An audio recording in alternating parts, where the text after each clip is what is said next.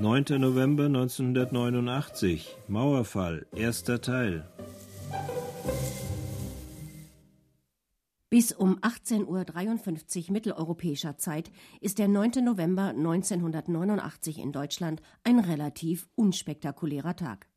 Bundeskanzler Helmut Kohl ist zu Gesprächen in Warschau. Im Bonner Bundestag entscheiden sich die Abgeordneten für eine Diätenerhöhung um 3,2 Prozent. Und in Ostberlin denkt das Zentralkomitee der Sozialistischen Einheitspartei über Maßnahmen zur Beschwichtigung des sich immer deutlicher und lauter manifestierenden Unmuts der Bevölkerung nach. Knapp ein Monat ist seit den gespenstisch pompösen Feierlichkeiten zum 40. Jahrestag der DDR vergangen, auf denen der sowjetische Staats- und Parteichef Michail Gorbatschow orakelte. Ich glaube, Gefahren warten nur auf jene, die nicht auf das Leben reagieren. Inzwischen ist Staats- und Parteichef Erich Honecker von einem Mann namens Egon Krenz gestürzt und ersetzt, geht die Abstimmung mit den Füßen weiter. Massenhafte Ausreise von DDR-Bürgern, immer gewaltiger anschwellende Großdemonstrationen. Die Machthaber in Ostberlin können sich auf die Schutzmacht Sowjetunion nicht mehr verlassen.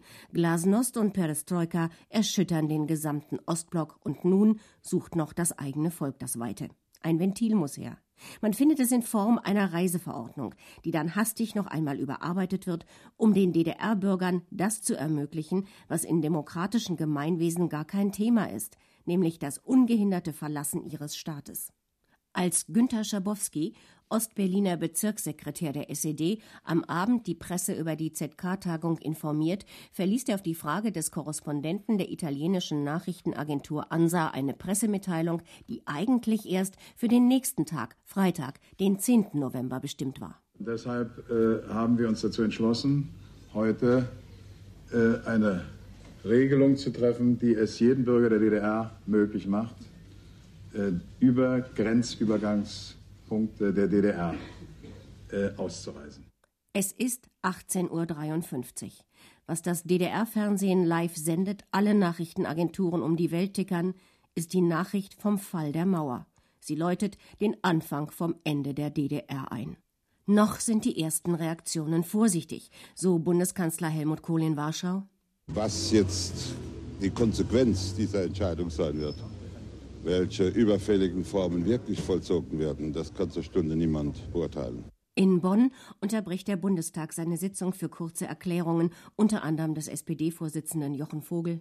Diese Entscheidung bedeutet, dass die Mauer nach 28 Jahren ihre Funktion verloren hat. Und die Abgeordneten singen ergriffen die Nationalhymne.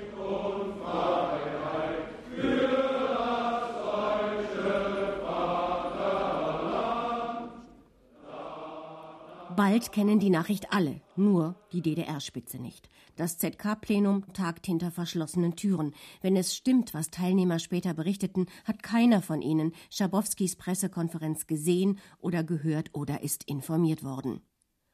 Unmittelbar nach dem Fernsehauftritt Schabowskis erscheinen die ersten Ostberliner an den Übergängen nach West-Berlin, begehren Durchlass, werden auf den nächsten Tag vertröstet.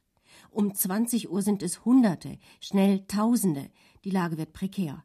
Ostberlin ist ein einziges Verkehrschaos. An den Schlagbäumen spielen sich tumultartige Szenen ab. Um 21 Uhr wird der Minister für Staatssicherheit Erich Mielke von Staats- und Parteichef Krenz angewiesen, die Grenzübergänge öffnen zu lassen. Um Mitternacht sind alle Berliner Übergänge offen. Eine Stunde später auch alle zur Bundesrepublik. Berlin versinkt im Freudentaumel. 28 Jahre, das ist die Stunde. Das ist irgendwie ein bewegender Eindruck, ja, auf den wir lange gewartet haben. Ja. Wir haben im Fernsehen gesehen, die Grenzen sind offen und da sind wir losmarschiert. Ja. Wir gehen auch wieder zurück. Wir haben hier unser Zuhause, unsere Wohnung, alles schön. Wir gehen jetzt Bier trinken am Kudamm. Und dann? Und dann fahren wir wieder nach Hause. Und das machen wir dann öfter so. Wahnsinn! Was total. Das ist toll.